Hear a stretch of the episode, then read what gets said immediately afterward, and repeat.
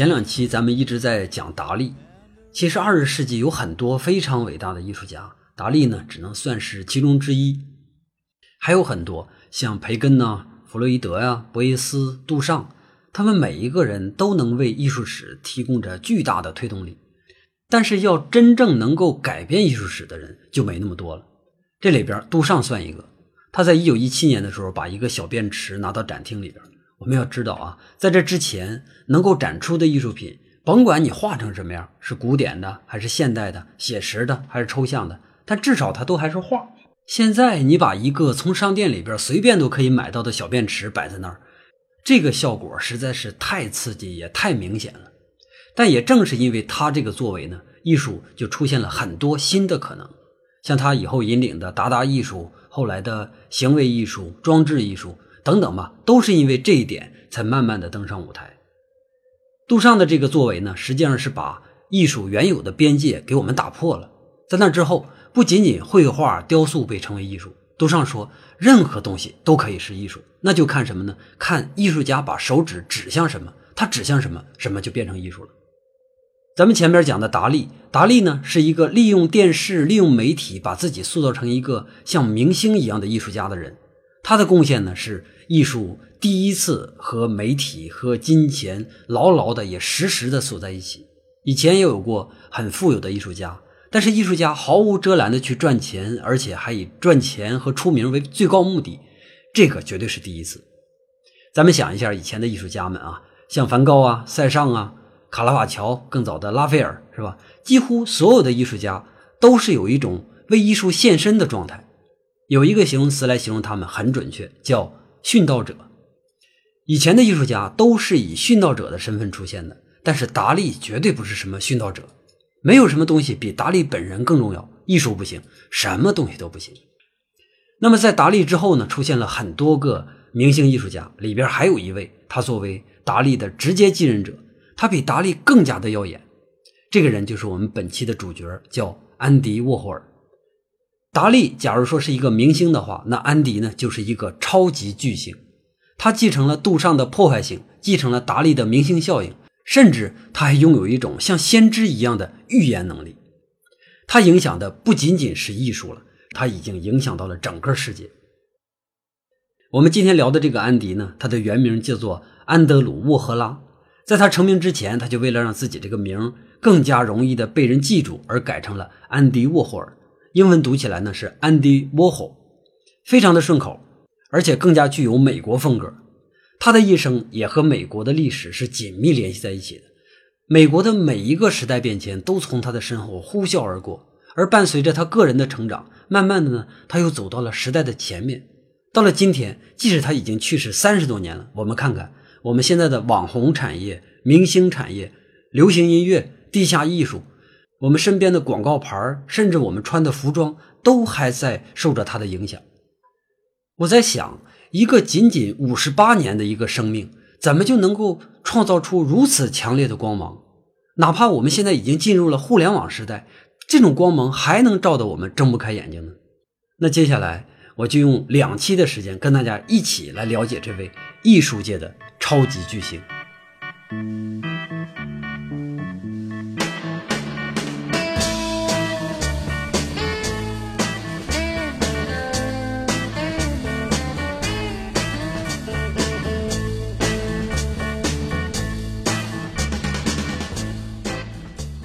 安迪的父母是来自于斯洛伐克的移民，或者说是难民。在二十世纪初移民美国的，基本上都算是难民。那个时候，欧洲的局势一直都是动荡不堪，工业革命带来的新秩序呢，导致各个国家一直不满足于自己的现有利益，于是呢，一战就开始了。每个国家可能都觉得自己会在这场战争里边去获益，但实际上谁也没有得逞。一战结束后，欧洲重组了一套新的秩序。国家之间仍然承载着战争的阴影，于是呢，有很多人为了躲避战争，或者是躲避贫穷，跨越了大西洋，奔往美国。我们中国那个时期有大量的前往美国的移民，这些移民到了美国之后，很难第一时间就彻底的在美国扎根，他们只能是勉强的找一些普通的体力活的工作去糊口。但是这一代移民大多数都是那种能吃苦的，或者是有魄力的人。再加上美国本身就是一个民族大杂烩的国家嘛，所以他们对外来移民的排斥远没有其他国家那么强烈。所以在一段时间之后，这批人呢在美国扎下根，那么几十年之后，他们的下一代就成为了真正的美国人。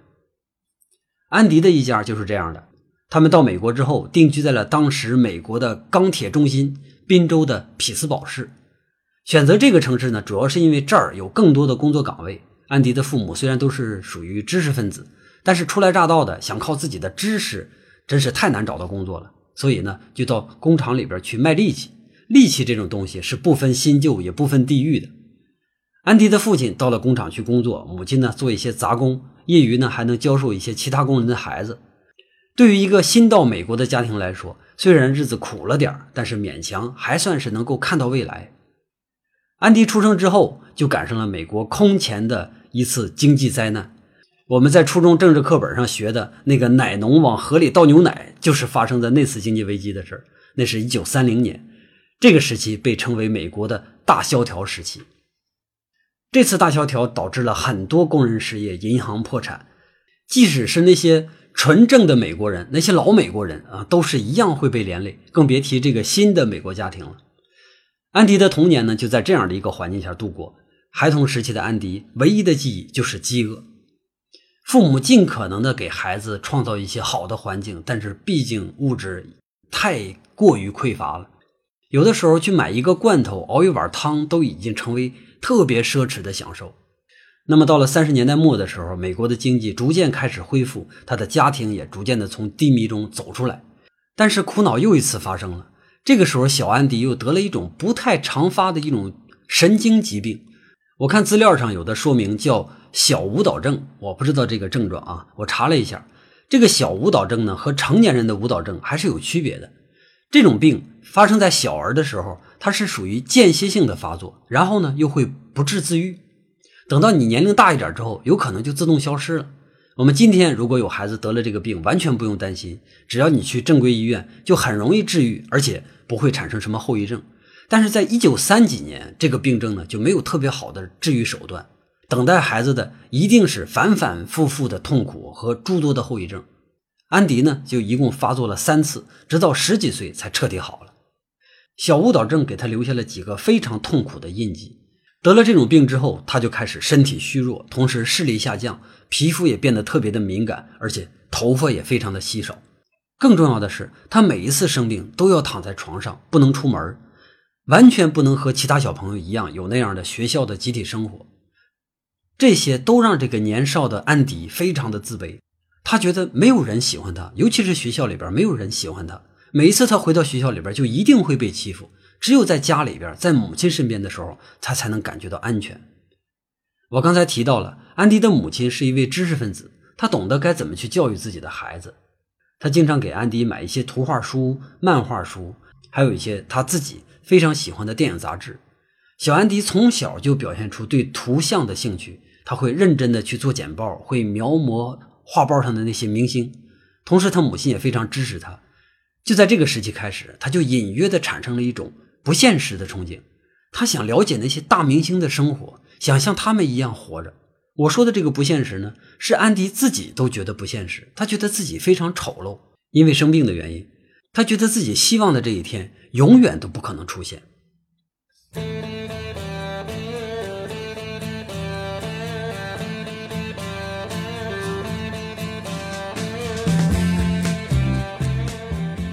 在病好了之后，安迪又回到学校。他非常礼貌地躲避着同学们的目光，为了不让别人欺负他，他就尽量的不出声。如果一定要说话的话，他就用那种极小的而且非常缓慢的声调去说。安迪在学校里边没有朋友，一个都没有，没有人愿意和他交朋友，因为大家也觉得他非常的丑。他也觉得自己配不上别人，他愿意躲在人群的边缘，但是他的眼睛呢，又舍不得离开那些人，一个一个非常鲜活的人。他们身上有一些气息让安迪着迷，但这个孩子又说不清楚这到底是什么。对于人群的这种窥视，可以让他感觉到一种满足。长大之后，他考上了当地的一所艺术院校。在大学里边的安迪表现出了很好的天赋。他所学的课程里边有一门呢是商业绘画，也就是我们平常熟悉的插画啊，或者是广告画这一类的。他的插画老师发现了安迪对于课程非常敏感，他很容易就画出超乎人们想象的作品。在大学里边，也没有人像小的时候那么欺负他了。同学们已经不太注重他的外表，这个能力非常突出又同时轻声细语的小伙子，现在变成了人们的焦点。大家都鼓励他毕业之后要到纽约去闯荡。这个时候已经是四十年代末了，美国在二战里边彻底摆脱了大萧条的阴影，经济呢就迅速的变好升温。纽约这个时候变成了全世界最繁华的大都市。大家都认为那些真正有才华的人一定可以在纽约找到释放的机会。安迪也是这么想的。反正匹兹堡离纽约也不太远，如果坐火车的话，笔直向东，看到大海的时候，纽约就到了。五十年代的美国是最好的年代，有没有之一？我不好说。那个时候，美国不但完全脱离了经济危机，而且呢，也成为了世界第一强国，也是绝对强国。繁荣的经济带来的是物质上的极大丰富。对于童年喝一罐番茄汤就非常满意的安迪来说，现在你走到任何一个超市，都会看到货架上一个人一辈子都吃不完的食物。而就在你驻足观看的那一秒钟，工厂里边又生产出同样数量的商品，再也没有人会感觉到饥饿。人们呢，都在为买哪一款车而苦恼，或者是在为穿哪一件裙子而发愁。时代变了。童年的消费渴望现在轻易的就可以被满足，而在纽约，年轻人呢开始以无所事事为荣，他们聚集在大街上，在花园里，穿着时尚的衣服，戴着电视里边出现过的那种墨镜，然后抽着烟，百无聊赖的活着。经济的发展带动着其他门类也在迅速发展，尤其是电视机的普及，人们对于娱乐的需求一下就被释放出来。有一本书叫做《娱乐至死》，是尼尔波兹曼先生写的。他对于文化和娱乐的关系有着非常深的洞见，他经历过电视从无到有的整个过程，他很深刻地理解到电视对于我们生活的冲击。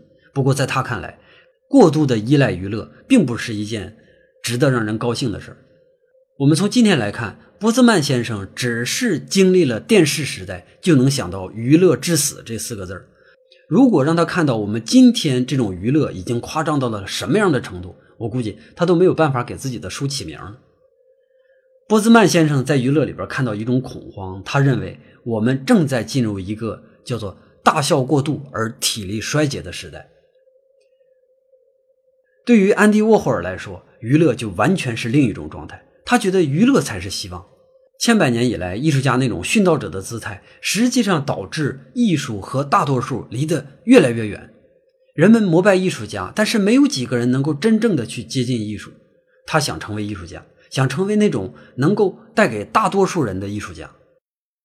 他用一句话来表明他自己的愿望：美国是一个伟大的国家，在这里边，最有钱的人和最穷的人基本上可以享受相同的东西。你可以看电视，你可以喝可乐，其实美国总统也喝可乐，电影明星也喝可乐，每一个人都可以喝到可乐，街头的流浪汉也能。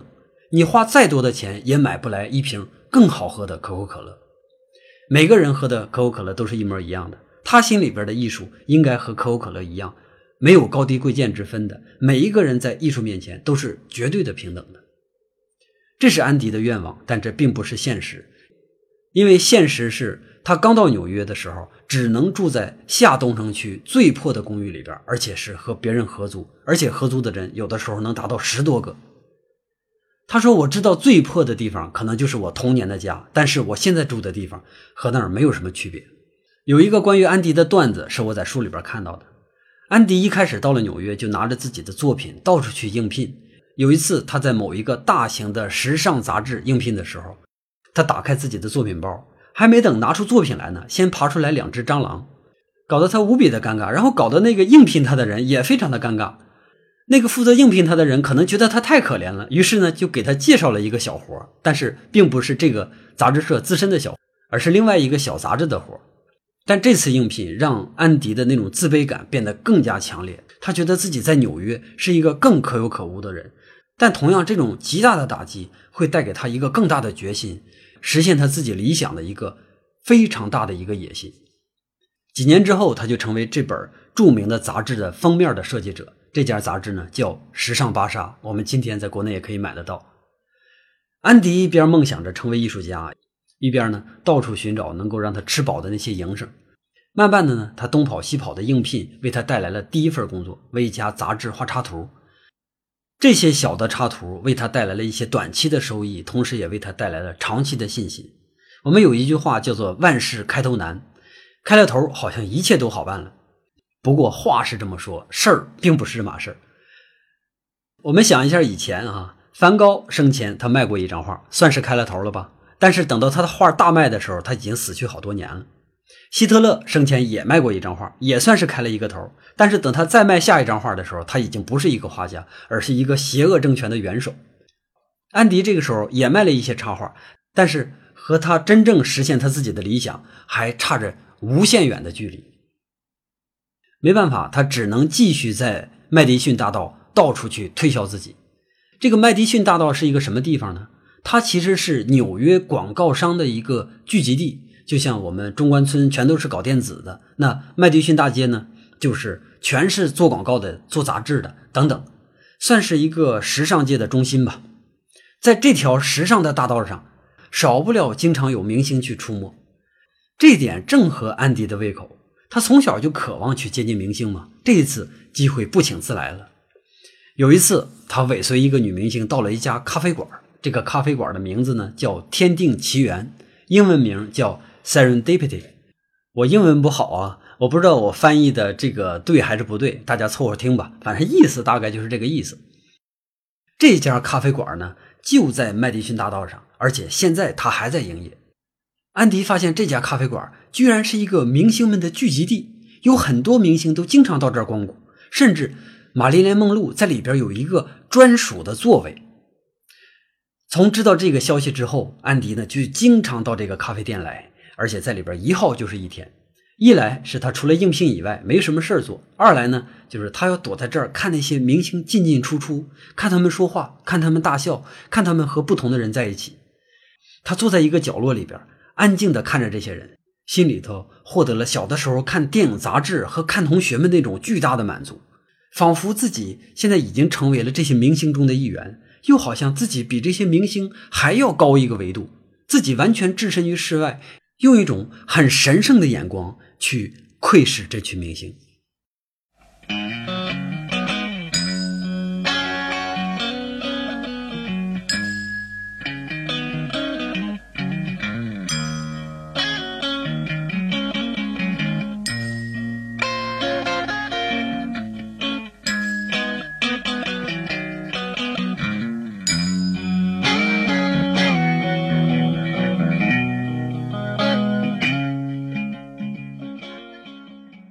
在咖啡馆里的安迪无事可做的时候呢，就会随手画一些画，有一些明星的速写，也有一些很有风格的、很有安迪风格的小插图。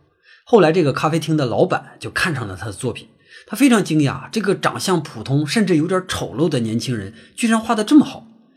这儿我要提一点，大家看安迪的照片的时候，都会觉得安迪好像好像还挺帅的，是吧？不像我说的那么丑陋。我说的这个是在成名之前的安迪，那个时候他还不化妆，他还不戴假发，他脸上的那些那些皮肤问题啊，都显露的非常明显，而且他还不会选择特定的角度告诉你我是一个什么样的安迪，所以那个时候真的安迪他的形象并不是非常好。我们接着说啊，这个咖啡馆的老板呢就问安迪说：“你能不能把这些画送给我？当然不是白送，我呢给你免单。”对于这个非常昂贵的咖啡厅来说，很明显是安迪来占便宜了。安迪听到这个之后就高兴的不得了，因为他平常得攒很长时间的钱才能到这个咖啡厅来消费一次，这种交换对他来说简直是再好不过了。咖啡厅的老板把安迪的画装裱起来，然后挂到了自己的咖啡厅里边，来来往往的顾客都会看到他们。能够到这个咖啡厅来坐一会儿的人，基本上都是那些非常有名望的人，他们的审美水平。很容易就能发现安迪画里边渗透出来的那种天赋，这些画呢就很快都被销售出去了，而且卖的不是很贵，当然也不便宜，每张二十五美元，相当于比这个咖啡馆里边两杯圣代的价格要稍高那么一点，但是要比普通的咖啡馆里边的圣代估计能买二十杯、三十杯都不止。这个老板呢，把卖画所得的钱一半分给了这个穷困潦倒的安迪，另一半自己留下了。我不知道安迪有没有想过，自己完全可以靠卖这些小画为生。如果他一直这样生活下去的话，有可能他还因为画得好而接近某些偶像、某些明星。但是，真的如果他这么想的话，我们今天的生活就完全是另外一个样子。幸好这些短暂的欢愉没有蒙蔽安迪的眼睛，他仍然渴望着实现自己的梦想，渴望着成为那个真正的艺术家。如果你真正的有极大的才华的话，像安迪沃霍尔这种。是那种可以改变时代的才华，这种才华是很难不被发现的。很快，安迪就找到了一家很有规模的皮革公司。这家皮革公司主要还是以做鞋为主，他负责为这家皮革公司做设计。这下呢，安迪终于过上了相对稳定的生活。不过，这和他的真正目标还差很远的啊！他继续拿着自己的稿子到处去游说，直到他能接到的工作装满了他所有的时间。他希望快点的让别人知道他。因为只有这样，他才能和他的目标再进一步，再进一步。他的努力很快就得到了回报。不久之后，他就成了曼哈顿很知名的一位商业画家。来找他约稿的人越来越多，他开始从橱窗设计、贺卡、插图，什么都接，什么都画，而且他的画也越来越受欢迎。在他二十六岁的时候，他就获得了第一份，也是很大很大的一份荣誉。美国的平面设计学会给他颁发了杰出成就奖。仅仅二十六岁的人，那等到他二十七岁的时候，安迪就已经成为了一个年入十万的青年插画师。十万美元在五十年代的美国，那是一个什么概念？那简直就是一笔巨款。我在网上找了很久，五十年代的美元和现在的美元这样的一个对比数据，后来找到一个，不知道它准不准啊？按照这个数据，我算了一下，大概它至少能相当于现在的两千万美元。这是一个什么概念呢？你现在如果在美国持有两千万美元现金的话，那么你已经是一个富豪了。也就是说，二十七岁的安迪通过画插画就已经变成了一个富豪，而且他已经是全纽约最火的一位插画师。现在我们刚才提到的那个时尚芭莎要求着他来替他们做封面。我们可以看一下安迪沃霍尔这个时期的作品，我把它放到文字区的第一章，一只叫山姆的猫。首先，安迪喜欢那种非常明快的色彩，这可能跟他的视力有关。前面我提到了儿时那种病给他的遗留下来的后遗症，其中之一就是视力低下嘛。他对光非常的敏感，这也是他经常戴墨镜的原因。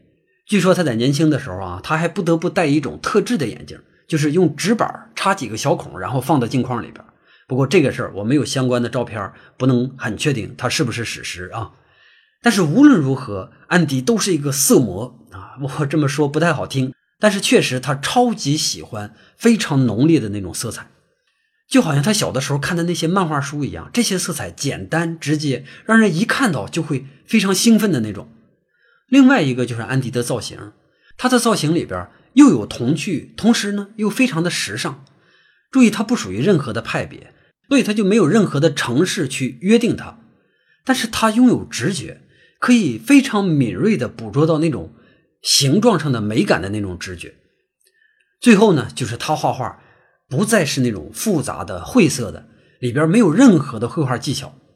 每个人看到这张画之后，就会非常直观地理解到，这就是一只猫，一只非常可爱的猫，它没有别的含义，猫就是猫。五十年代同期在美国流行的艺术家里边，除了我们以上说过的达利，再有呢就是美国本土的有一位艺术家叫做布洛克。布洛克是一名敢于打破传统的艺术家，我个人来说非常喜欢他。有一部他的传记影片，大家要是有兴趣的话可以去看一下。那个时候纽约的画廊都在展出布洛克和布洛克差不多的艺术家的作品。由于今天我们这期节目的主角呢是安迪沃霍尔，所以没有办法，我再喜欢波洛克，我也要把他推到后边，让他变成反派角色。因为安迪很反感这一类的严肃艺术家，一切严肃艺术家，一切严肃画家，他都反感。无论是布洛克画的有多好，他都认为这个人画的东西太小众了。他把画只是画给极小的一部分人去看，然后给那些能看得懂的人释放优越感。这样的时代早就结束了。安迪的偶像杜尚把小便池拿到展厅的那一刻，古老艺术的时代就应该被终结了。现代艺术家就应该画一些有现代气息的作品。对于安迪来说，这是当今艺术唯一的意义，而他就要去实现这个东西。现在安迪已经有了足够的资本去从事他想做的事儿了。他在纽约租了一间很大的房子，然后呢，用银箔把室内全都包裹起来。当我们从电梯上下来，打开门看到他那个像殿堂一样的一个空间，到处都是闪闪发光。但是呢，它又不太像是殿堂，为什么呢？因为里边没有王座，这是一个空荡荡的大房间。现在只有安迪和他的一个助手，他们现在在尝试一种非常新的艺术形式。安迪把一个可乐瓶画到画面里，原则和他以前画猫一样，可乐就是可乐。这种纯粹的工业产品被放到画布上，产生了一种很奇妙的碰撞。他把可乐瓶尽可能的简单化、平面化，省掉一切绘画用的那些细节。我们看到可乐瓶的那些什么质感啊，看到可乐瓶上的每一个鼓包啊之类的，等等等等，这些全部都被省略掉了。他用最直白的语言告诉我们看画的人：“你看到一点错都没有，它就是一个可乐，没有任何其他含义，仅此而已。”但是安迪也会告诉你，它就是艺术，每个人都可以理解到的艺术。他的这一次尝试让他的信心大增，这只是一小步，他还在研究，他在积攒着一次大爆炸，准备迎接着六十年代的到来。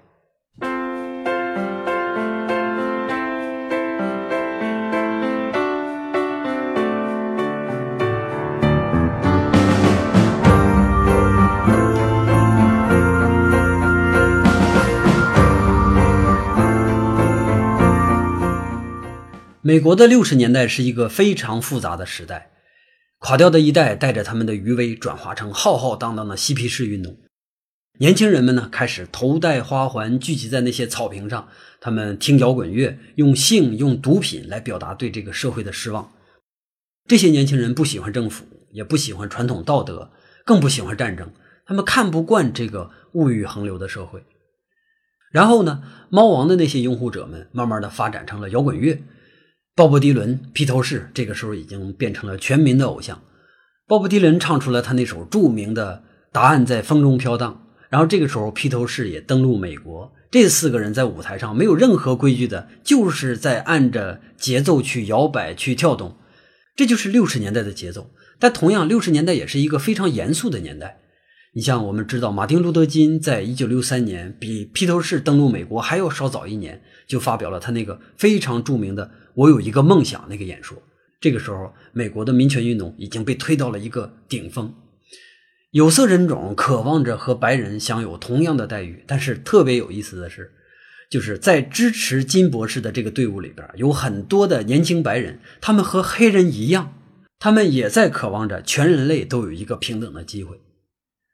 另外有两件事一件事呢，就是美国登月成功了。在当时看来，这是人类历史掀开了一个绝对的新的篇章，旧的篇章看来真的就要结束了。